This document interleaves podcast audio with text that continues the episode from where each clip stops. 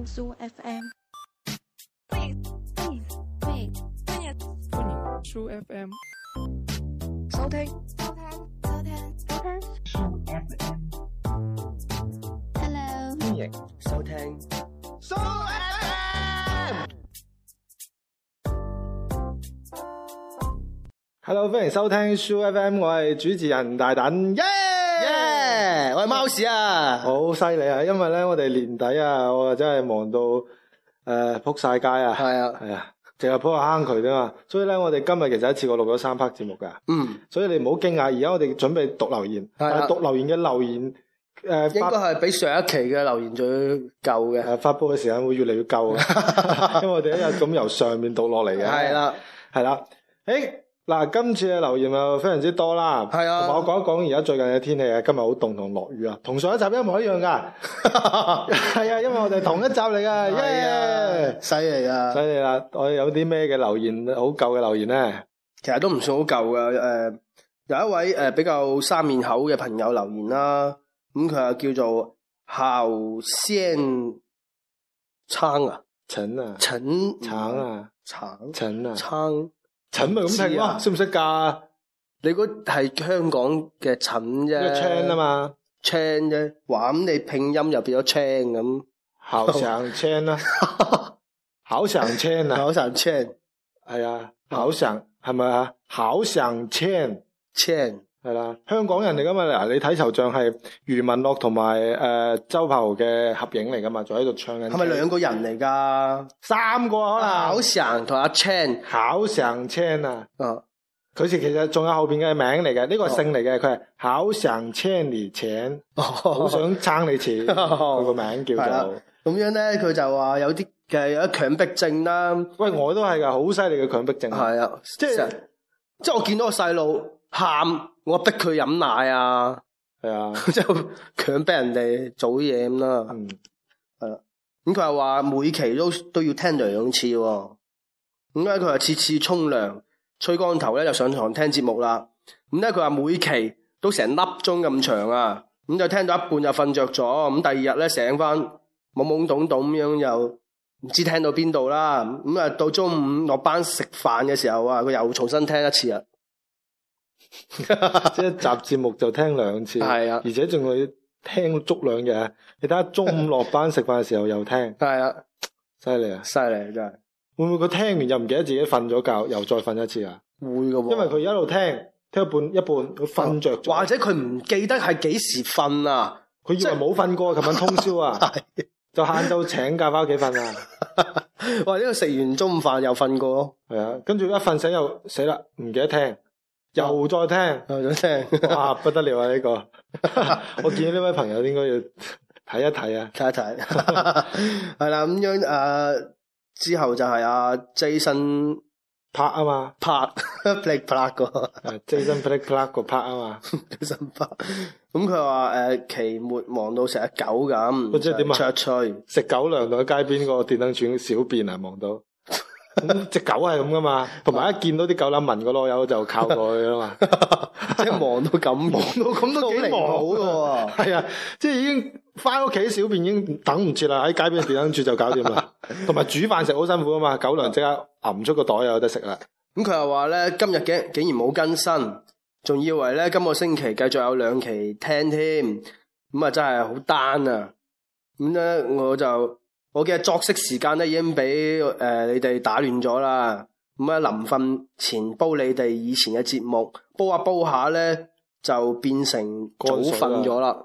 其實呢個真係好複雜嘅，咁你解釋一下呢句嘢嘅真正啊真正嘅含意思咧？意思就係咧，我有問佢嘅，我就好唔係好明㗎嗰陣時，跟住咧我就話點解會變咗早瞓咧？你臨瞓前聽下聽下變咗早瞓咗， 好複雜啦。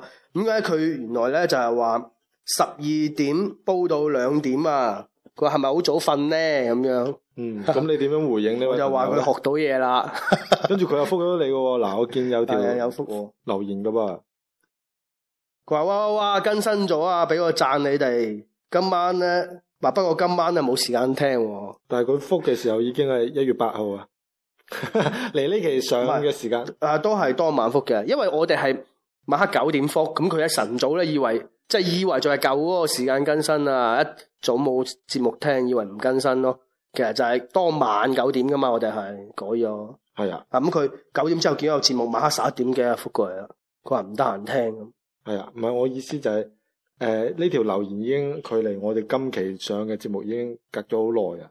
四日到啫，我咪到上就唔知啦，真係係。啊，你你終於搞得清我想講咩？ 係啊，有人講 你講咗咁耐，咁啊，阿陳少陽就話點解誒星期四又要播多次？咦，我上期講過啦，嗬冇啊，冇講過。講過就係你話聽到阿陳小亮嘅意見之後就改咗啊嘛，佢就係話點解星期四又播多次我 Show 有 FM 講連線呢有講呢個原因，係啊但係就冇讀呢條留言。係，啦，呢條留言就係咁嘅。咁我哋就已經吸取咗佢嘅經驗啦，係佢嘅建唔議啦。係你可以詳細讀一讀佢哇，好長。講嘅原因啊，嗯，即係佢話點解咧？點解周四又播一次？咁我哋就講啦，因為周一咧只係 Show FM 連線嘅預播，咁周四咧先有一檔完整嘅節目。啊，咁 Show FM 連線係其中一個環節啫，咁樣咧。哦跟住佢就話：我以為你哋講嘅係周一係特別節目嘅一部分，跟住周四咧係嗰個特別節目嘅完整版，但係唔包括讀主題。如果係咁，就係聽周四就夠啦，咁嘅意思咯。嗯，係啊。係啊，唔係我跟當住初呢都有呢個疑問問你㗎， 你記唔記得？一模一樣噶嘛。係啊，但係你當時係回答就話，嗯，係點答㗎？我當時又話誒、呃即係 FM 連線應該星期一聽唔夠嘅，星期一再聽咯，星期四再聽咁。啊星期四再聽咯，嗯，係咯。咁點解而家唔係嘅？因為依家人哋話聽多次啊嘛，等於係啊，哦，咁初初都聽多次㗎。咁而家咁聽少次咯， 係啊，就係咁啦，啊跟住就好多嘢啦，跟住之後就好啦，下一條， 哇，都幾求其 啊。哇，啲都幾求其喎呢啲嘢。嗱，下一條就係 QY 啊，叫誒、嗯呃爽 Y Y 個 Y 啊，嗯，啊。不正歪嗰個不啦。正歪。誒咁佢就話引用見網友嗰期啦，又話瞓前係唔可以聽你哋電台噶，佢話太興奮咧會瞓唔着，好陰功喎。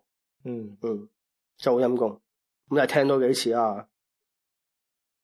好啦，跟住阿夏藤 Sayoko 啊，咁佢就話引用我哋 s h FM 連線誒、呃最新嗰期我是多唔手，係啊，係第一期啊。係第一期。而家呢個節目上已經係啊第四期都上咗啦。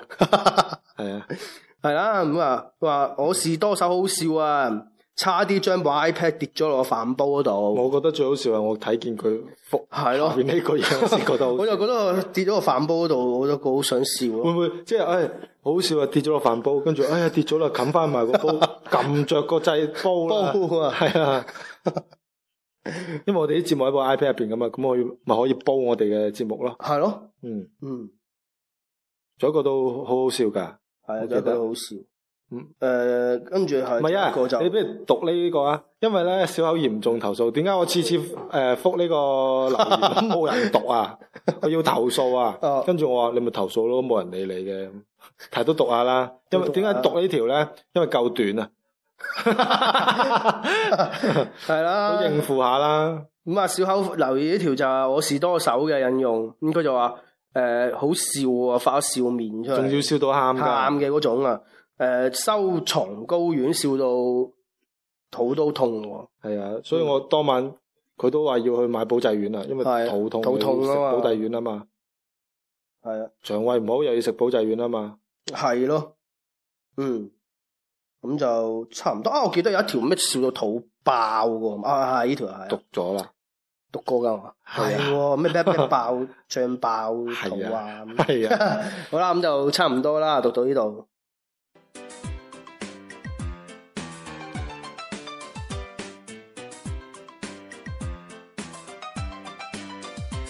今期嘅主題咧又係犀利啦嗯，犀利啊！吓，係從宏觀角度縱含成個世界嘅講到，係啊哇不得了！不得但係首先主題一出咧，就要多謝一下呢個主題嘅四樓嘅一車麵包人啊，就係你呢啦，位女性朋友，哇已經發展到女性朋友啦，係啊 恭喜晒！系系啦，呢呢位一车面包人咧就提供咗一個其實就唔係咁好做嘅主題。系啊， 喂，其實咧 其實我哋已經一度已經諗過放棄嘅呢個主題，好咗，我話堅持要做啫。如果唔係，貓屎就已經放棄你啦。一啊其實炮大完膽之後都已經堅，變車都啊已經話放棄咗一次噶啦，跟住後尾又诶、呃算啦，都係做啦。邊係啊？乜我其實唔係嘅，我哋最終嘅設想咧就係話，诶、不如啲主題都做成好似小 FM 連線咁做啦。啊，但係之後就諗下，不如咁啦。嗱，主題咧就當 s u FM 咁做 s 嗯 u FM 連線咧就做一啲譬如我哋想做嘅係啦主題，即係留翻啲空間俾自己啦啊。咁就所以出咗份稿啊，其實會將呢個南北差異寫咗成 s u FM 連線嘅稿，係啦，但係我哋決定咗咁做嘅時候，咁份稿咪冇用咯。啊，咁阿貓屎就以為我話唔錄啦，啊，咁其實就唔係嘅，就嗯將呢份稿其實就重新轉翻成呢個 s u FM 嘅稿。系啊，但係寫起身嘅時候咧，先知道，喂，有啲難度嗯啊。咁、你遇到難度，我哋會點咧？選擇退縮咯， 呢個好正常啊係嘛。啦，先 首首先退縮，跟住就要挑戰一下。係啊，咁呢個咁鋪墊咗咁耐嘅主題咧，就係講咩咧？就係、南北差異。嗯其實驟聽呢下嘢唔係話真係好難嘅，嗯最主要咧對於北方嘅文化唔係好熟悉啊，係啊，而對於南方嘅文化又異常咁熟悉非啊常。熟悉。因為我哋做呢啲主題唔可以話好偏袒任何一方噶嘛。嗯，所以我哋係轉選擇中方嘅，係係啦，所以就唔講南北，就係講中方 嘅，中東嗰邊嘅一啲情況 啊， 嗰邊噶啦。係其實唔係啦，都係講翻一啲南北差異嘅嘢。咁首先咧，即係南北差異其實可唔可以好大咧？我同你講係非常非常之之大，大，你睇下有幾大啊？南極同北極嘅距離，其實係成個地球最長嘅距離，嗯一個南一個極端。係啊，咁所以咧，佢嘅差別係可以好大嘅。嗯，咁第一樣嘢咧就係、南極同北極啊，呢兩個地方啊，嗯有啲嘢就好大差別嘅。係啊，例如佢上面有啲生物啦，啊，南極我哋會有啲咩咧？南極有一個企鵝啊，係啦，咁北極咧呢個北極熊嘅係啦，啦，嗱，但係有個疑問，點解南大家都係凍啊？嚇、哦兩個地方，點解南極有企鵝，北極冇企鵝嘅？即係北極有熊，但係南極係冇熊嘅喎，係咯，會唔會好出奇咧？都幾同出埋奇。你會唔會有個疑問就係、南極啲企鵝啊，即係企鵝呢樣嘢？嗯，佢哋唔攰一日企，可唔可以坐嘅咧？咁所以我細蚊仔成日有個夢想就係去動物公園啊，哦捉住企鵝咁夾硬監佢坐 咯，夾硬監佢罰佢坐十分鐘，可能辛苦過叫佢企一世啊！係 嘛？係哎你睇下呢啲生物係幾咁犯賤，俾佢坐佢佢覺得會仲辛苦，誒、叫佢企反而覺得舒服。我都未見過咁嘅生物，咪但係佢會瞓嘅喎，動物嚟嘅。嗯即係佢會瞓企嘅，鵝你知唔知點瞓㗎？趴喺度噶嘛唔。係啊眯埋眼瞓㗎， 咪企喺度瞓嗯你㗎。見過佢嗯佢瞓同埋佢趴喺度噶，同埋一個一隻加一隻咁嘅，好似哦好似啲嗰啲骨塔咁啊哦。我就係知道佢會即係會衝落喺水度啊，咁趴落地線啊咁咯，係啊，好過癮嘅。係啊，同埋啲企鵝原來會旮旯底痕 嘅。係咪？係啊， 我去嗰啲誒海洋館見過啲企鵝旮旯底痕啊，佢攞個嘴啄個旮旯底啊，同埋有時咁養嘅旮旯底啊哦，有毛㗎，有 冇？係係白色㗎嘛。哦企鵝佢成身係有毛㗎嘛，哦嗰啲毛就好似羽絨毛咁，好滑溜溜咁，其實佢有毛㗎。哦，系啊，但我未摸過企鵝。嗯但系我將會去旅遊，話聽講有得喂企鵝啊。係嘛？嗯，邊度啊？诶、呃嗰、個布吉嘅某一個商場嘅地負一層，係全東南亞最大嘅一個海洋館咯。哦上面有得喂企鵝，喂企鵝係知唔知企鵝食咩啊？哦，食咩㗎？食企鵝仔啊！攞住個仔成隻懟落個口度食啊！企鵝食魚噶，係啊，食魚仔啊，係啊。咁嗱，南極有企鵝，北極有熊啦。熊啊，咁所以我哋當地嘅食物都好呼之欲出啦。嗯所以南極最出名嘅食物就係燒鵝啦。咁哦啊，攞攞只企鵝篤篤住佢喺度烤啦，燒碌住嚟烤啦。咁北北極有熊，咁我哋哦可以食咩咧？就係呢個熊仔餅啊。熊仔系餅啊，食落去入边有朱古力夾心流出嚟啦，好得意，好趣怪啊咁。咁或者有時喺北極嘅時候揀嘢係好難揀嘅，咁嗯所以就出咗呢個诶名詞，呢個四字成語啦，叫嗯诶咩 啊？死一時唔記得啊揀嘢四次食，係啊，好難揀嘅，誒揀咩好咧？哎呀，唔係係唔嘛係，關於紅嘅。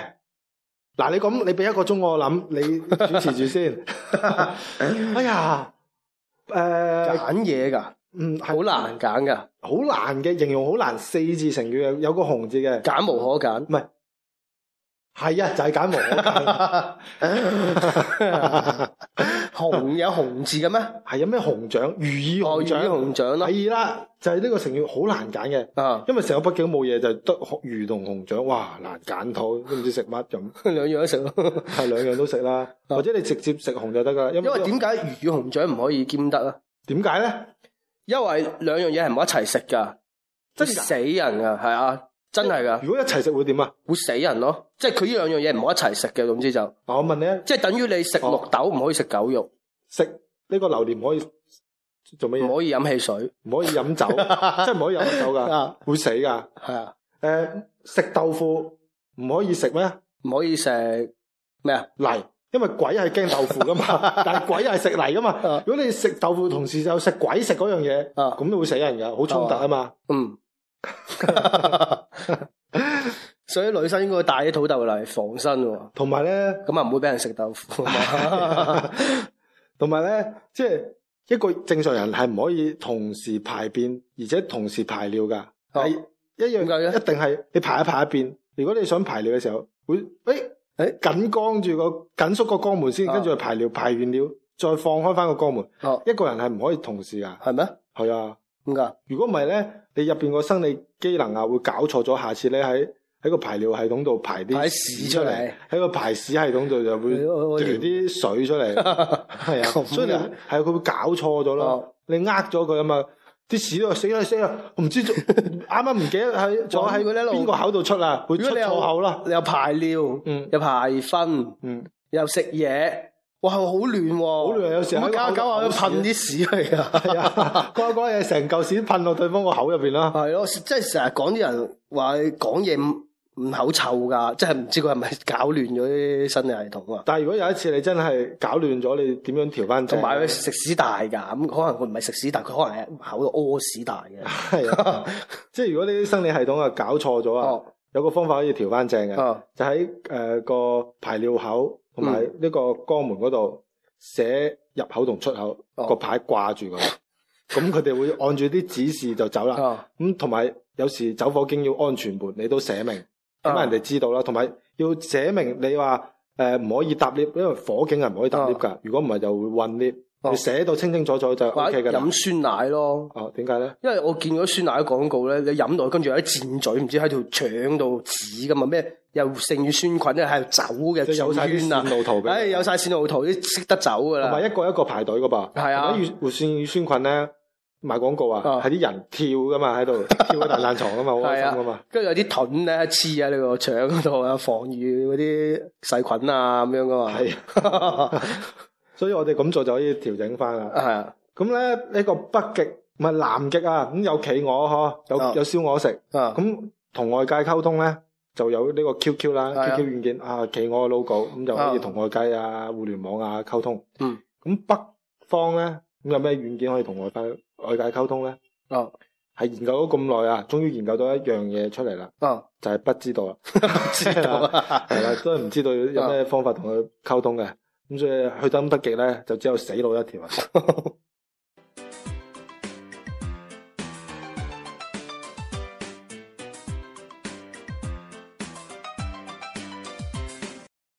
好啦，咁樣嗱，南北極有咁大差異啊，咁如果講翻城市嚟講啦，南北方有咩唔同啊？誒、首先南方嘅天氣嚟講啦，嗯就屬於比較潮濕，啊，啲人又比較鹹濕，濕濕係啦，所以呢邊啲人就成日會食鹹魚，啊，北方係比較少啲嘅。係啊，咁北方嘅天氣係點咧？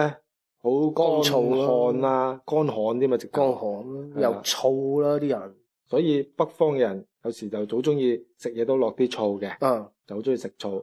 咁所以例如我哋晾底褲嚟嗯計啦，咁呢、邊南方成日好潮濕啊，啲底褲啊成日都噏住濕住。喂，大佬，你上年晾，今年仲係 濕，係係啦，但係冇底褲着啦，咁你要着啦，所以會噏到好多炎症啦啊啊，，仲有啲青嗰位苔啊，條底白色又變咗綠色，爬滿青苔啦，以為有啲 環保啊，係啊，就一蟲啊捐下捐下咁啦，有蛋白質啊。係啊 但咁北方以為好好咯，好乾旱，但係收條底褲嘅時候咧，沙子咁啊硬到。成餅嘢好似風乾咗啊鹹魚咁啊！着落去咧，刮損個屎忽㗎，你好似係我安過嗰啲平平蓋 落個落個褲浪位啊嘛，凍冰冰啊，硬骨骨啊，如果質量嗰啲唔係咁好嗰啲已經脆啊，即係好似威化餅着落去已經餅乾咁甩啊，出嚟啦，一塊塊浸啲少少牛奶食咗佢食哦算埋啦。啦，喂又 OK 喎，幾脆係喎，啊，你問你食咩？冇條底褲 嚟。所以我懷疑北方啲肉夾饃啊，啊係底褲整啊，我懷疑啊嗰啲誒嗰啲梳打餅係北方出㗎，因為鹹地㗎嘛梳打餅啊係啊，又脆嘅咁樣，我唔知咩 底褲，做啲芝麻着過 之後洗，有啲芝麻粒。 啊係啊，特別有啲黑芝 麻，一定係啊！ 咁除咗天氣咧，譬如佢哋啲誒性格又點咧？有咩區別咧？性格嗱南方人就會誒講嘢細細聲啊，比較斯文啊。係啊，咁北方又比較豪氣啦、嗯，啊，嚇中意就係有一個菜式就中意食嗰啲蟹啊同埋蝦噶嘛，係啊。炒埋一齊噶嘛，就中意炒只蝦拆下蟹啊咁噶嘛，但係擦蟹係清潔隻蟹啫 噃，唔係食噶即係噃。拆佢個殼出嚟啊，我擦蟹係啊，拆開佢咁咯，啊咁樣嗱咁南方點菜嘅話咧係係點點㗎，會比較誒、呃市民啲話，誒唔該誒服務員點菜咁樣噶嘛， waiter，嗯佢個響字咁 啊嘛，點菜咁樣 噶嘛。但係冇人理噶嘛。最終你咁細聲，咁冇人聽咧，你講 咩？係啊，佢一睇咪照行掂行掂過。係啊，嗯咁啊，北方人啊好豪氣嘅喎，嗯，佢咧可能成間餐廳一點菜就成間餐廳人都知，一掌就拍落嗰塊嗰張台度啊嘛，就冧咗啦張台。已經係崩咗一忽㗎啦，嗯 嚇到啲 waiter 咧跳起身咁樣，佢係望一望張台，喂穿咗喎， 嗯，咪記張單先啦，賠錢啦，係啊，咁啊先點菜啦，或者啲人豪氣，嗯一定要大聲嘅。係啊。可能北方人都聾㗎，有啲人點菜直頭係掉啲手榴彈啊，個個 waiter 個背脊嗰度砰一下，咁啊，真唉係知啦，點菜啦咁啊，拐住只腳過嚟，因為啱啱個手榴彈炸斷咗只腳， 或者直頭開槍咯哦，同埋佢可能要準備好多啲酒樽啊，嗯，即係咁樣喝一聲，搏落個台度爆一個，買單咁啊， 就點菜，係啊，埋單又又響一個樽，斟斟水又要掟個煙灰缸車過去 啊，係啊，所以點解你喺誒南方有時點菜好斯文叫 waiter 啊，撻響指撻到指甲反晒冇人理 咧？因為好多北方人過嚟呢邊做呢啲服務員噶嘛，咁嗰邊慣咗係咁啊啊係嘛，啊咁你細細聲人哋以為你做乜嘢啊？費事過嚟打擾你啊！啊你試下你下次喺呢邊，譬如廣州點菜，啊你成張凳車落個服務員度，佢一定理你㗎， 冇理由唔理你㗎 嘛，係咪先？下次試下就得㗎啦。啊或者成成碟雞食完，咪成隻碟菜車過去個前台度 咯，有人理你啦，係啦，就唔知點解點解一陣差佬嚟咪㗎叫嘛，佢收碟啊嘛，係啊，即係有好多時啊，你食到成台都係啲誒空碟，咁冇人收，好煩咁啊，阻住晒水杯都放唔到，咪一隻碟車過去個服務員嗰度，都話收碟啊咁咯，可能都算斯文啊。北方嗰啲成張台反起佢啊，咁嗰啲人就會成張台換嗰 張，就乾淨㗎啦。哦或者有啲飲嘅嘢啦，嗱啊，我哋南方就興飲茶嗯，調理下腸胃嚇。係啊，北方啊點啊？天氣比較凍乾燥嗯，需要飲啲烈酒，係啊令自己個人咧比較辣雞啲。啊係咯，咁譬如我哋行山呢邊啲人都好興啊，特別啲老人家泡個茶，嗯泡個菊花茶，泡個誒嗰啲叫咩羅漢果哦水、羅漢果茶，咁嗯就上山一路滋潤下，一路行山啦。嗯咁北方哇啲山頭仲凍啊，大佬係啊野豬啱經過凍死 咗啦，條野豬都凍死啊！ 咁咁咧，咁你就你就都係行山嗰邊就倒啲白酒啊。啊飲咯，好似武松啊，都以前都係因為飲醉酒先打死咗只老虎啫嘛。係啊咁武松係北方嗰邊噶嘛，啊。咁所以如果你係北方嘅人喺南方呢邊行山嘅時候，咁佢會飲咩？飲咩飲酒啊嘛。飲咁酒，飲醉酒行山會發生咩事啊？ 飲咗行山咪碌落山 咯，發生咩事？或者你見到一個成九啊度嘅山山啊，佢喺個山腳係咁想跳上去咯，佢啊話上到去嘅，或者佢爬上去咯，登山啊嘛，見人哋咁都係咁爬上去，左佢又爬上去 咯。佢只有咁爬，係咁啊係啦，咁或者咧誒、呃食嘢方面又有唔同嘅噃，係啊我哋南方平時食正餐係咩咧？做咩主食咧？啊，食嗰啲誒糧食咯，米飯啊，係啊 食有位講嘅嘢，你食物 food F O O D food，食米飯嘅。係咁我哋北方又會食咩咧？北方食嗰啲麵食啦，同埋餃子，啊，餃子都係麵食嚟㗎，老實講。啊，因為佢要猜粉猜成一塊面皮先包嗰啲餡落去都嘛，叫麵食其實都係麵食㗎。咁米就唔屬米於唔啦得，唔因為屬種出嚟噶啦，買係叫咩食咧？大食 大食係啊係啊 大食，係啊大食。咁誒、呃好似去到我哋啲宴會啊嗯嘅地方，譬如都會誒裝碗飯，誒俾大家裝碗飯啊，或者。啊，或係者已經點好咗飯，你就送啲餸啦。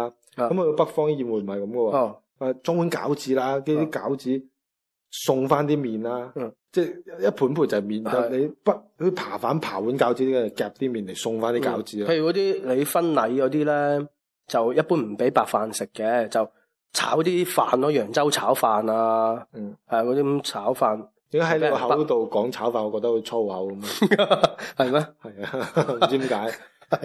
咁樣嗱，咁北方食咩？食煎餃咯，嗯，即係嗰啲韭菜餃啊，煎好香啊，或者冰凍餃子啦哦，冰凍餃格啦，餃餃係啊， 擠成隻餃子擠落個冰格度哦，斟少少水，凍咗外邊全部冰。哦，包住入邊嘅餃子，一咬落去，咔一聲嘅入邊全部嗰牙啲崩埋啊嗰，啲湯汁流翻出嚟，哇，好正啊！嗯幻想或者係食幻想出嚟， 或者食嗰啲麵啦，嗯，啊，炒麵啊，壽麵啊，就冇其他乳豬啊、雞啊食噶啦， 咁慘啊！結婚， 人哋啊坐監啊，擺和頭酒都冇咁慘啊！啊， 以盒飯都有叉雞啊， 結婚結到淨係食麵啦、煎隻餃啊、炒啲飯啊，不如叫個人舐下舐下高腳杯算啦。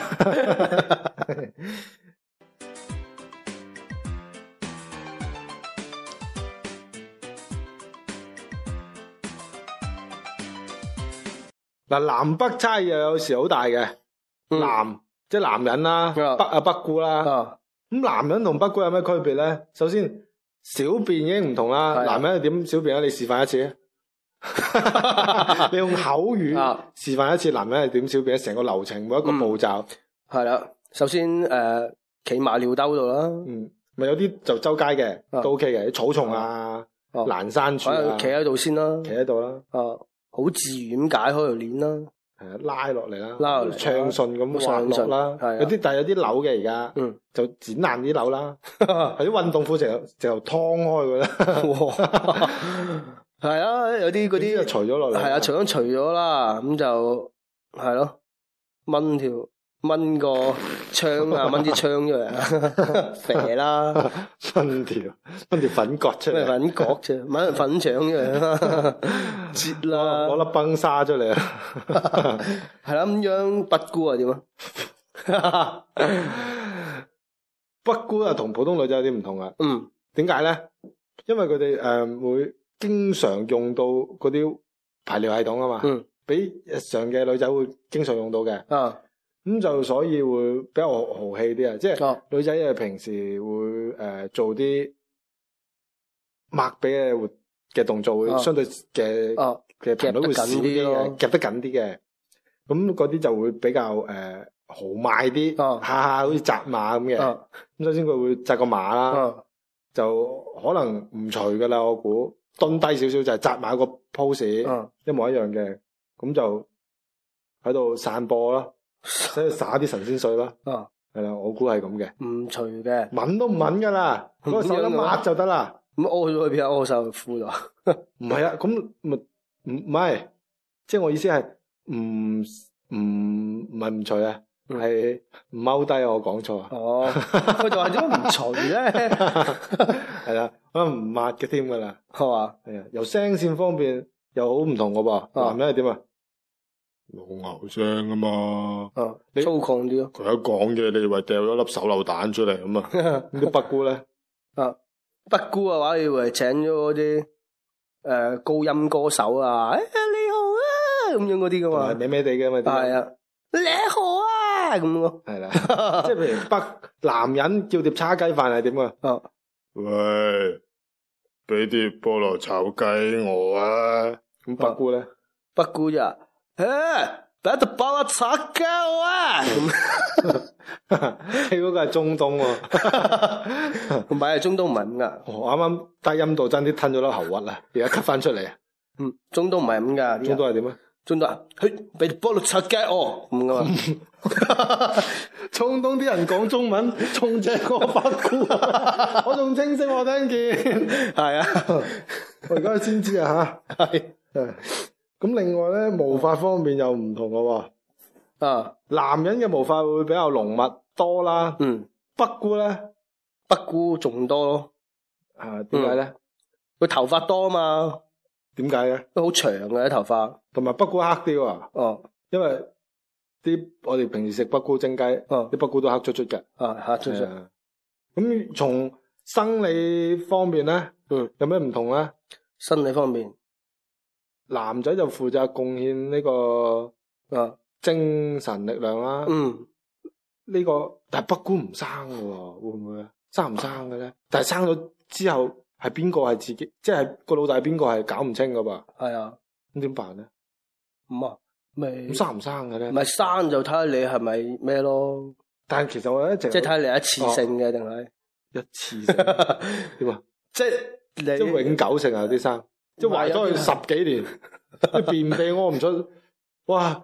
有個人去咗，哇大肚啊，頂起咪個但係棺你材通常蓋咁都避啊！孕噶嘛，啊，避孕都有個 percent 數噶嘛，上得山多終遇你虎樣啊！樣搞齊就得噶啦，就係樣又食樣藥都又搞，飲茶啊，又呢不過樣絕咗，得喎。或者攞水嚟抿咗 佢啦。哇！問咗佢仲點啊？點搞？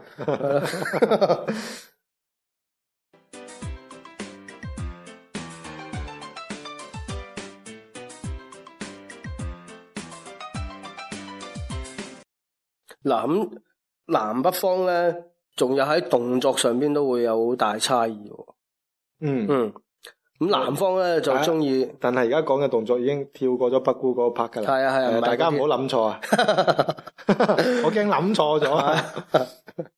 係啦咁樣誒，即係南南南方人好中意攬住啲嘢噶嘛，係係嘛？啊，顧啊顧名思義啦，係啊，咁啊北方嗰啲人又中意筆啦，見到啲飯滗筆佢啊啦。佢咯。系啊，見到個波咪攞腳滗佢系啦，啊，腳北個波度啊，係啦，咁所以由動作上面嘅行為習慣會有诶唔同啦，係啊咁，所以導致好多活動都唔同喎。嗯，南方最出名嘅活動係通常去玩啲咩咧？玩咩啊？嗰啲橄欖球啊，最攬住個球周圍撞噶嘛，啊就係唔俾攬人住噶嘛攬，周圍撞啊，橄欖球咯，即係攬完唔俾人哋啊， 或者夾硬攬住個球啊，係啊係啊，人哋人哋嗰邊打乒乓波，夾硬攬住個頭跑咗足球場踢， 都幾夾硬啊！跟住就話還個足球俾你喺個乒乓波台打啊，啲夾硬球啦。啊，咁北方咧？北方啊踢下足球啊啲咯，最中意筆噶嘛，腳北落波度，或者舉行啲不犯比賽啦。嗯哇，裝飯好快噶嘛，係啲咁拔人好順手啊。或者 會有人嗰日扭親隻手啊，隻手唔方便，攞隻腳拔啲飯係啦，啊係咁踢個電飯煲啲飯出嚟，一踢晒落地啊 嘛。或者平日嘅習慣有咩唔同咧？即係我我哋南方有時候攞嘢嚇，啊嗯打粒糖俾個小妹妹食，嗯咁啊都要唔知㗎，粒糖要攬喺心口度哦攬住嘅，你會攬住啲咩嘢咧？佢販毒啊都要攬住嘅，一路行。但北方你又唔同啦，咁啊嗯得粒糖喺地下，一路踢，一路踢踢返屋企一路筆啦，即係筆到去個你目的地啦。嗯咁所以北方嘅人咧，如果做快遞有啲嘢唔俾佢送得㗎，嗯即係你係波啊、足球啊，嗯，誒冇問題。話係你手機啊、玻璃啊，唔得啦，碎硬啦，係係咁踢，係咁 罰咁所以你嗰啲人嗱，重貴重或者易碎嘅嘢，要揾咩人做快遞咧？啊就揾南方嘅快南方遞人啦啦，因為佢咩都攬攬住，住啊嘛，撞死咗都唔會爛，一步泥頭車硬過嚟，佢個人扁晒，誒、你個玻璃樽仲好嘅。啊 但係有啲嘢咧，你係要北方有啲乜嘢要誒、呃、專門揀啲北方嘅快遞哦人員譬如去運同你送咧，或者啞鈴咯，買咗啲啞鈴翻屋企健身啦，係啊咪踢咯，或者足球 啊、係咯籃球啊、電飯煲，因為你試下佢啲質量好冇啊，質量好冇啊，佢其實幫你喺喺度測試緊呢個質量啊嘛。誒、OK，我要啦。係啊，咁所以咧，我哋送快遞嘅時候都要睇下我哋要送嘅快遞嘅類型物係啊件係屬於邊類型，而揀我哋要北方就係南方快遞公司啦。啊仲有啊，你嗱，而家誒有一樣嘢係好容易識別嘅，即係譬如喺南方，而家都好多唔同嘅人口啊，北方人啊、南方人混雜喺個城市裏邊。咁嗱，你一眼就可以睇得出咧，嗰個人譬如有個人執地，咁你想知道執地嗰個人究竟係南方人咧、北方人咧？係啊。點解咧？執地嗰個咧就通常都係南方人，啊嗯，點解因咧？為佢見到地下有啲易拉罐啊嗰啲咧，就執起身攬住啊，嗯啊就攞去賣噶嘛。嗯，咁但係又見到有啲人咧就飲完之後一腳就兜個樽出去啊嗰啲咧，但係嗰啲唔執噶咯喎，你仲等兜出去嗰啲咪執地噶咯唔係即係見到人啲人呢啲人就知道北方人比較多，即係一個樽就北出去啊，易拉罐又中意見到有易拉罐又踢一腳啊，喎，或者嗰佢呃啲就係北方人啊嗯誒執垃圾嗰啲人，如果執啲易拉罐係點咧？要攞隻喺個褲袋揞隻匙羹出嚟，北嘅易拉罐咯，咪擠落個垃圾袋 啦。係啊，咁我哋好容易就啊分別出呢個誒南北嘅差別啦。係啊，同埋做事方式都差好誒、都即係你譬如你工作上做事方式都好大差距，有唔同啊係啊。誒點解咧？嗱，南方人咧就即係老闆有咩任務俾你咧，你都攬上身嘅，咩都攬，係啊，咩都攬嘅，有咩販毒喎，坐一世喎，攬嗱冇關係，我嘅炸彈嚟喎，攬攬係啊，係啊，咩都呢個老婆我嘅喎，攬 係啊，要我黑鑊你嘅喎，攬咁咯，係啊，係啊，咩都攬噶嘛。咁但係如果北方人係點咧？就係點咧？咁樣咁樣嗱，咁個老老老啊細俾俾嘢做，話不不不，即係乜都話不啊，啊啊係啊，跟住咧，乜都不咯， 哦，乜都唔做啦。係啊唔使啊，呢個 又不，嗰個又不咯，但係如果你想我哋生活，即係一個家庭幸福，應該啊係點樣組合咧？就係南方嘅人同北方嘅人結婚。哦因為南北我哋煲湯成日都有噶嘛，啊南北幸啊，係即係南方同北方一齊喺埋一齊就好幸福，係啦。所以就南北啊幸啦。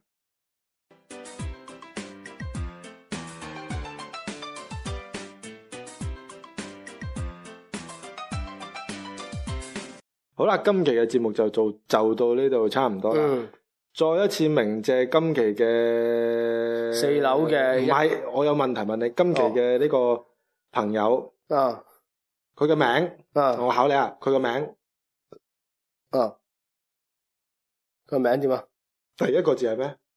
一咯，唔係，係下降下斜降，咩啊？情哥啊？佢有個符號㗎，有嘅咩？你唔知㗎？冇噶。嗱，嗱，我又考你啊，佢第四個字嘅筆畫數係幾多？即刻答我，啊你答唔答到啊？我答唔到，所以問你咪咯答到我就答咗啦， 咁佢成個名有幾多畫啊？人哋人好古惑咯，我估古喎，古惑惑咯，啊古惑佢幾古惑話，人哋話嫁俾你啊，唔係叫你嫁俾佢，你要對人哋了解清楚啊嘛，你睇下。係啊，第四個名唔係第四個字都唔知幾多畫，你一啲都唔了解，你快啲了解我啦。啊要了解同埋下一車麵包人其實有幾多個麵包人，你係要搞清 楚，會唔會超載啊，或者太多啊，咁搞唔掂噶啊嘛。咁個司機係邊個咧？一一車麵包人有人揸噶嘛，啊啱唔啱先？係咯咁，你又唔知，你搞清楚 啊呢係。其啲。實呢啲佢應該要說明啊。 你要問下，你哋兩個啊快啲交流下啦啊。係係啦，啦就祝就多謝呢個朋友啦。係啦，誒，一啲廢話就你 講啦。啊係啦。咁誒，想關注我哋更多嘅資訊啦，就可以關注我哋誒微信公眾號 ID 咧 S O O F M。犀利啦！係啊，如果你係未聽過微信呢樣嘢咧，嗯唔驚有微博係啦，係幾多咧？係啦。微博 ID 咧就係 S O O F M。 嗯，冇錯啦。如果你兩樣都未聽過咧，咁你係犀利啦，我哋只能同你講拜拜拜拜。